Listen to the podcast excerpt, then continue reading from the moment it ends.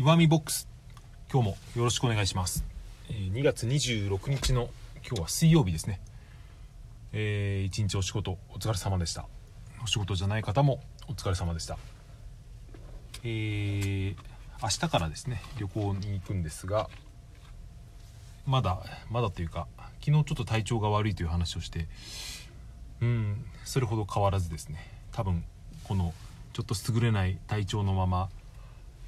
え2泊3日の旅行に突入するんじゃないかと、え思っています。まあいろいろ体調はどうにでもなるかなと思ってるんですけどまあもう少しもう一つその気がかりなことがあるとすれば子供ですよね、えー今回は JR からですね、え新幹線に乗っていくんですけどうちの息子は割と乗り物を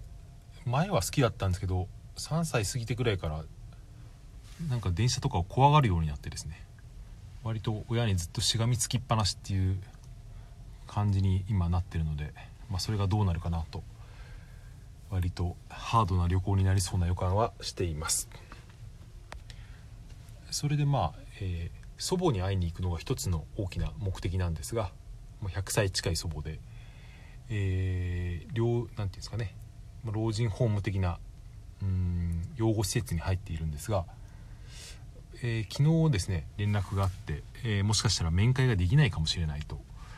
というより、うん、面会を、えー謝絶する、えことが決定されたみたいなですね連絡が入ってですね、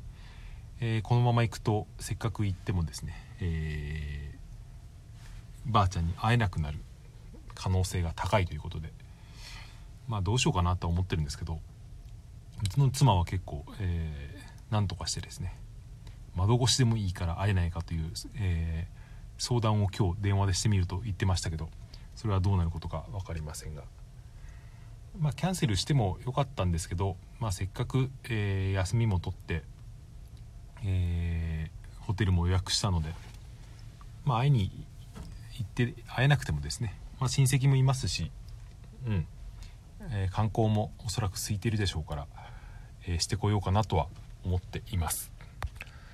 それで今日話してみたいことは、えー選択肢をですね自分の心の中に選択肢を持っておくとそれによってですね、えー心が自由になるというか、うん、ストレスが軽減されるんじゃないかみたいな話をしてみたいと思います。えーまあ、これは心理学的な用語で言うとおそらく、えー心理的安全性を担保されるとみたいなことをですね。何かの本で読んだことがあるんですがこれはどういうことかというとですねうん例えば子育てなんかで言うと分かりやすいと思うんですけど、えー子供を育ててる親の中にはですね、えーまあ、子供を感情的に怒ってはいけないとかですね、えー怒る時は、えーちゃんと冷静にですね、えー怒らなくてはいけないって思ってる人親は最近では特に多いと思うんですがそれをですねあまりにもその自分に課して言い聞かせてしまうあまりですね、えーそれが逆に枷となって、えーストレスになってそしてある時に爆発してしまうみたいなですねそんなことが起こっているっていう話を聞いたことがあるんですね。まあこれはうんまあ難しい問題ではあるんですけど、えー僕自身の話をすると、えー前回というかですね、えーおそらく先週の土曜日の配信でですね僕は、えー仕事の休みの日は家からこのラジオトークの配信をしたりするんですがその時、えー息子が息子がいたんですよね。えーまあ、息子がキャッキャしてる中で、え僕は自分の話したいことを話すという割と、え和やかな放送になったと自分では思ってるんですがあの日ですね、えその後でうんその日の夕方ぐらいにですね僕は結構息子を、えー大声で怒ってしまった出来事があって、まあ、大したことではないんですけど、うん、まあ、えーご飯の前にお菓子ではないですけどパンが食べたいとあまりにもしつこいのでですね、えーもう今日はパンはないっていうことですね、え大声で、え怒ったら息子が泣いてしまってその後一緒にお風呂に入りたくないと、え言ったようなことがあってですね、まあ、妻から言わせると、うん、おそらくその昼寝が足りなかったから昼寝してなかったから眠かったからああいうぐずったんじゃないかってことを言ってたんですけど、まあ、それはあるかもしれないですけど、うん、僕はその自分の行動を、まあ、正当化するわけではないですけど、うん、時には、えー、自分の気の赴くままに起こってしまってもいいんではないかとこれはまあちょっと賛否あるかもしれないですけど、えー、思ってるんですよね。これはどういうことかと言いますと僕はいろんな人生の選択肢において自分がこれをやっちゃいけないっていうことはですね自分に課したくないというか課さない課さないべきだと思って、いるんですよね。これは自分の中にタブーを作らないっていうことでもあるんですけど、うん、何もそのやってはいけないということは僕にとってはないというかそれを作らないってことを、えー、心がけているんですよね。例えば子育てをするにおいて子供を感情的に怒ったりとか時にはその手を挙げるなんてことはいけないと思われてますけど僕はですね場合によっては、うん、子供に手を挙げても構わないというかですねあげることはあり得るというふうに自分にはいつも思ってるんですよね。実際に今まで子育てをしていく中で子供に手を挙げたことは今のところないですけどこの先どうなるかわからないし、まあ、自分がそうするべきだと思ったらですね、うん、その後、えー、例えば何かですねそういうしつけの今は暴力が割と取り出さ取り出さた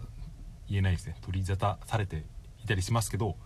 うそういうこととは関係なくですね、うん、自分がそうすべきだと思ったらその責任を自分で取るということを念頭にですね、えー、やってしまえばいいということを何に何に関しても思ってるんですよ。これは、えー、批判が賛否があることは、えー、認めますけどこれは人間関係においても同じことで親との関係とかもそうですね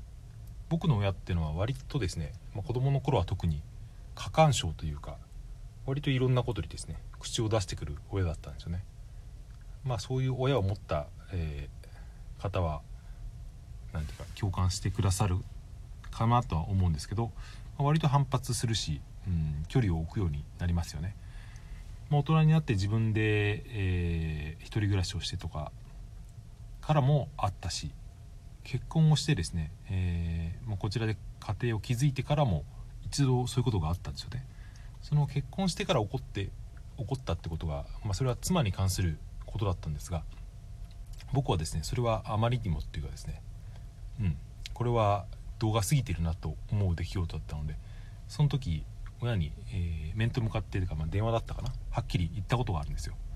えー、どういうことを言ったかというと